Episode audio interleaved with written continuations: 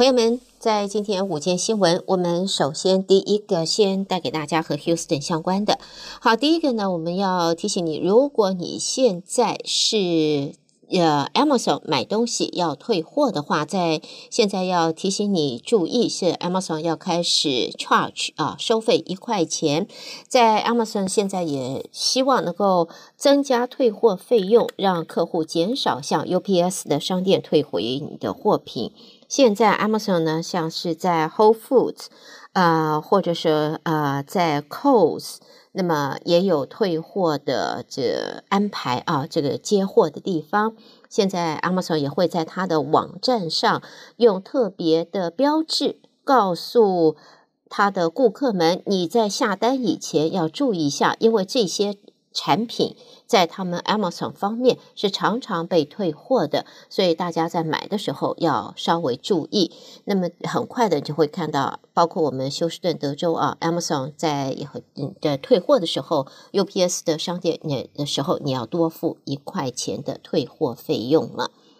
好，再来呢，则是这跟这个房地产在德州啊，在我们现在尤其是休斯顿的房屋销售，在三月份还是相当的低迷，呃，房价还在往下跌。那么在房子销售的天数，现大概三月份是六十二天，一年前的话是三十八天，差不多是翻了一倍了。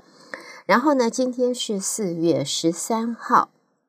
也要在这提醒大家，四月十八号是我们的报税在呃今年报税截止日期，所以要提醒朋友们不要错过。另外呢，纳税人的在二零一九年到现在啊，你有还有好多的纳税人的这个要应该要由 IRS 退的税款还没去领。啊，没有去认领，大概有十五亿美金的退税无人认领，所以美国国税局也发布年度提醒，要求纳税人要索取旧的这这个退税，赶快去申领啊！截止日期到七月十七号。现在呢，你也从二零一九、二零二零、二零二一啊，现在二零二二、二三了，所以从二零一九年到现在，大差不多。十五亿的这多余的税款没人认领，那么在呃 IRS 呢，特别提醒大家赶快去认领，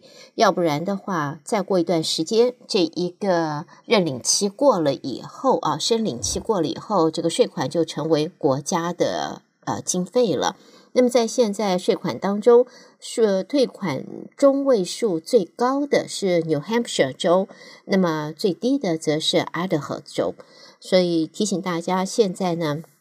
纳税人可以索索取啊，你申领旧的退税，截止日期是七月十七号。先把这个日期告诉我们的听众朋友。好，接下来我们再看，谈到了这个金钱，我们来看一下，在美国方面呢，我们先看到劳动市场现在放缓，上个礼拜第一次申请失业救济金的人数比预期的要多，进一步显示。出在借贷成本升高打压需求之际，美国的劳动市场的紧俏状况现在也正在稍稍的缓解啊。劳工部在今天说到八号为止，呃，上个礼拜第一次申领失业补助人人数是二十三点九万人，比前一个礼拜增加一万一千人，高于市场预期的二十三万两千人。虽然第一次申领失业金人数还是低于经济学家认为代表劳动市场恶化的二十七万人的门槛，但是仍然更加证明美国的劳动市场正在开始的放缓了。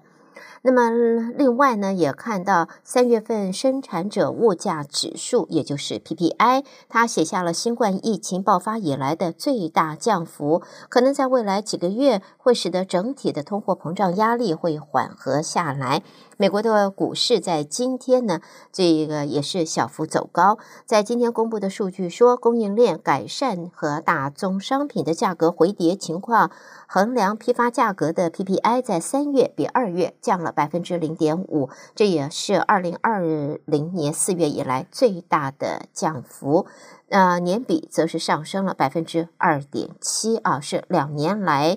是应该是最小的升幅了。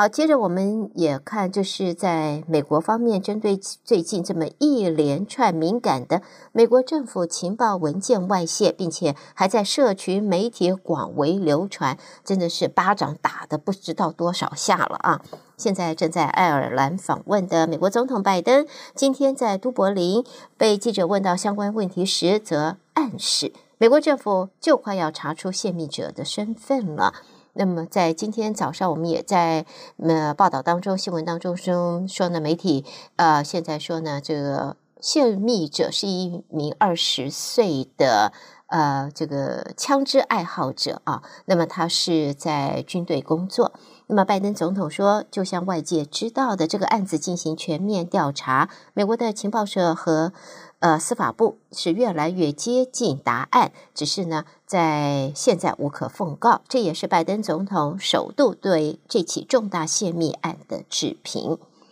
好，下边呢，我们继续往下看。呃，看到呢，就是关于在现在毒品的使用啊，要提醒大家，来自华盛顿的报道，有一种是使用在。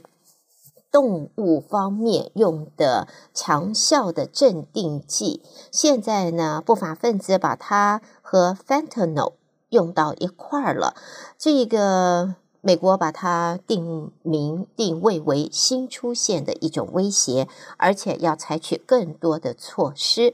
在现在呢，美国的药物管理局啊，这个是 CDC，那么也。表示呢，这是一个相当危险的混合性的药物。呃，这种药物会，尤其是这种使用在动物方面的强效镇定剂，它会导致呼吸跟心率减慢，有的时候是会致命的。而且呢，它的副作用还会有像是皮肤脓肿，还有溃疡，甚至于。呃，严重会要截肢啊。那么使用上面，如果你变成了上瘾的话，要戒戒毒。我们说戒毒是非常难。现在他经常和阿片类药物一起使用，还有 fentanyl 这一些呢，都是非法实验室制造的药物，这种毒品。那么它没有解毒剂。所以在这里，CDC 特别强调，这种混合药物是没有解毒剂的，所以要希望大家要特别的注意，在使用这一方面要特别注意。而在我们 Harris County 呢，对于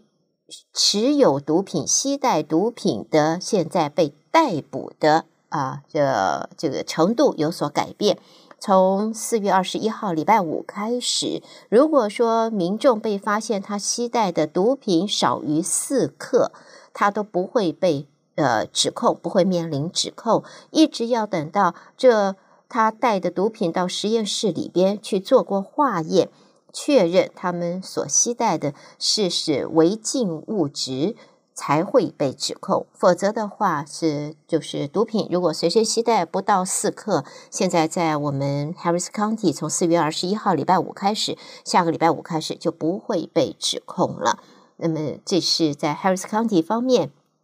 对于补品毒品方面的一个新的法规，也在这提醒朋友们。好，下边我们再来看其他方面的新闻，包括了芬兰在今天宣布完成了作为 NATO 北大西洋公约组织成员国的第一次北约军演。德国跟葡萄牙的船舰也象征性的停靠在芬兰的首都赫尔辛基。另外呢，在德国的外长贝尔伯克这个礼拜三晚上启程前往中国。在礼拜四抵达了天津，并且呢会参观那里的一所教授德语的学校，以及一家德国公司所拥有的风力涡轮机工厂。他也会前往在中国北京啊，与外长秦刚和最高外交政策官员王毅等人会晤。那么在这一次，德国外长则表示呢，中国跟欧洲的关系方向现在也取决于中国选择的道路。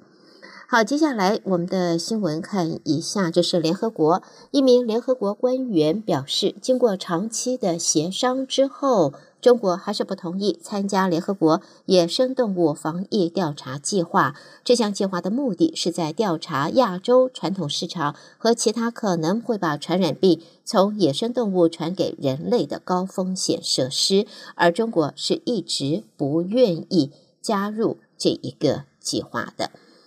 好，我们新闻再接下来看一下啊，就是在迷你裙，朋友们，呃，mini skirt 迷你裙在刚开始呃出现的时候，问世的时候，掀起了多大的风潮啊！有赞赞成的，有反对的，呃，有道德论的，有这个自由派的，哇，这个风潮多大啊！而在二十世纪促成迷你裙流行风潮的英国时尚设计师啊，Mary Quant，她的家属说，玛丽关在今天在家中与世长辞，享耆寿九十三岁。那么，玛丽关因为迷你裙而载入史册，她也让女装变得既有趣而且便宜，负担得起。不过，这项指标性的时尚服饰是否真的是出自于他的发明，或是源于已故法国设计师安德烈库德勒，